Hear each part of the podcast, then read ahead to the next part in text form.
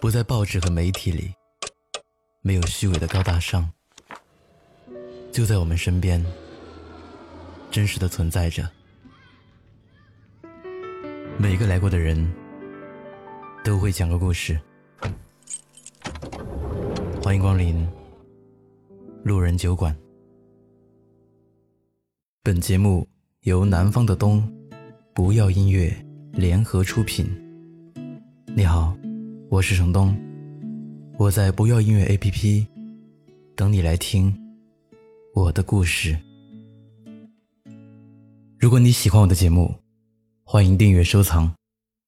本期故事来源毕淑敏。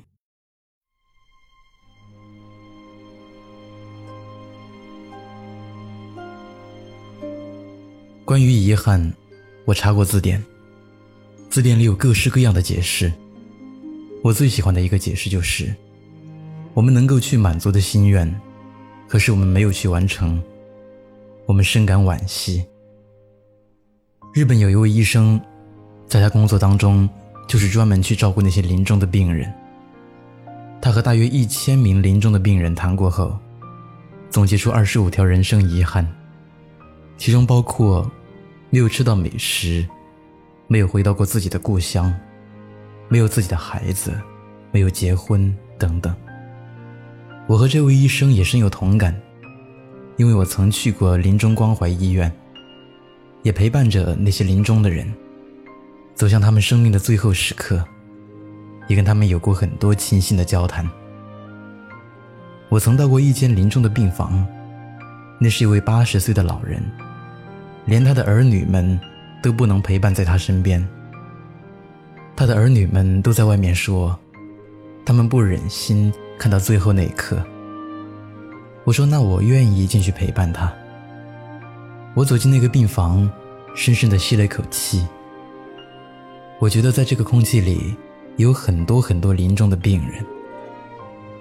然后我躺在那位老人身边，摸着他的手。那个老人轻轻的跟我说了一句话。他说。我觉得我这一辈子，怎么好像没活过啊？我们每一个人都是生命中的一张单程火车票，我们每一个人都没有拿到往返的那张票。所以，生命从我们出生的那天开始，它就像箭一样射向远方。我们能够在自己手里把持住的，就是我们此时此刻这无比宝贵的时间。我特别想说。在我们的心里，能够烧起熊熊火焰的，并且给我们的一生以指引和动力的，是我们对于自己认为最美好的那些价值的追求。我二零零八年的时候，终于用我的稿费买了一张船票，开始环球旅行。没走多远，才走到南中国海，就知道我们的汶川地震了。船上有一千多个外国乘客。只有我们六个中国人。可是我们说，我们一定要为中国发起一场募捐。后来我们的团队里就有人说，那些外国人要是不给咱们捐钱，我们多丢脸呐。我说，可是我们是中国人，要不为自己祖国做点什么，那才是丢脸呢。我说我们一定要捐美元和欧元，这样的话。会让我们那个捐款的数字变大。如果我们都捐人民币，人家会觉得是我们自己捐的。但是当所有的钱都揽在一起的时候，船长对我说：“里面有两千元人民币。”我们只有六个人，这很容易查呀。吃饭的时候，我们就互相问：“是谁捐的人民币？”我们不是说了要捐美元和欧元吗？最后，我们六个人说，我们都没有捐人民币。后来，我就问了问船长：“这船上除了我们以外，还有中国人吗？”他说：“他们在深不见底的船舱，永远不能上甲板上来。那些工人里，有你们中国人。”我回到北京，就把这个钱捐了。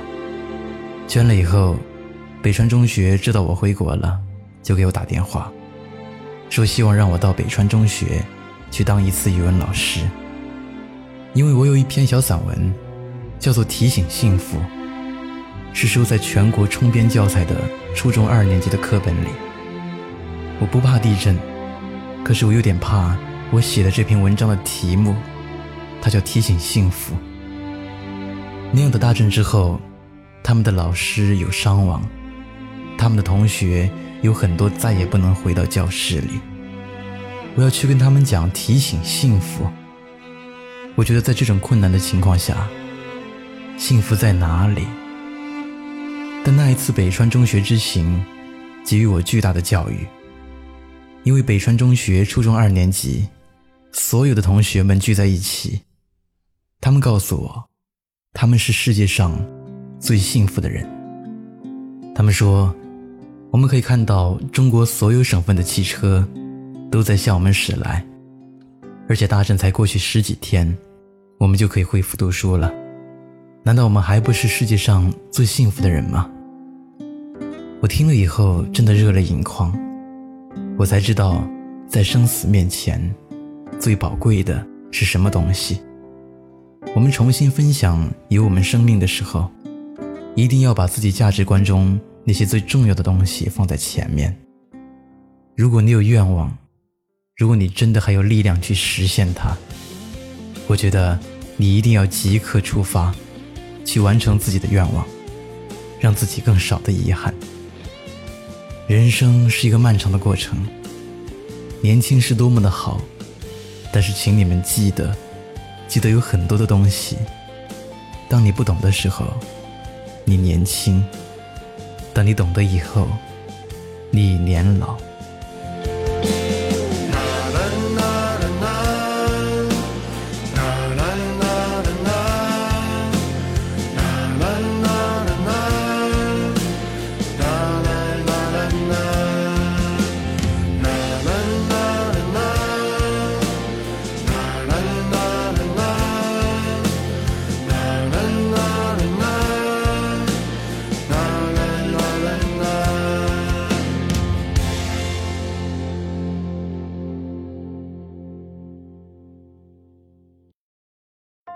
嗨，你好，我是程东。今天你过得还好吗？你可以在微信里搜索公众号“南方的冬”，只要你需要，我都陪在你身边。